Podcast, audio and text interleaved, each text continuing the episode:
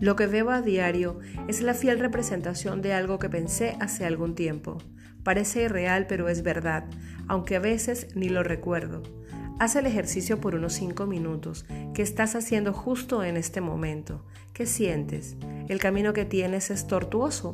Pues lo que haces hoy está lleno del miedo que tenías de estar donde estás hace algún tiempo. Y si estás cómodo con todo donde estás hoy y piensas que ha valido el esfuerzo y la constancia. En cualquiera de los dos casos o escenarios, el hoy proviene del ayer, días, meses o años. ¿Cómo será tu mañana? Viviendo el camino hasta él, disfrutando cada instante y siendo consciente y constante en el futuro que será el fruto de ese hoy que mañana será pasado.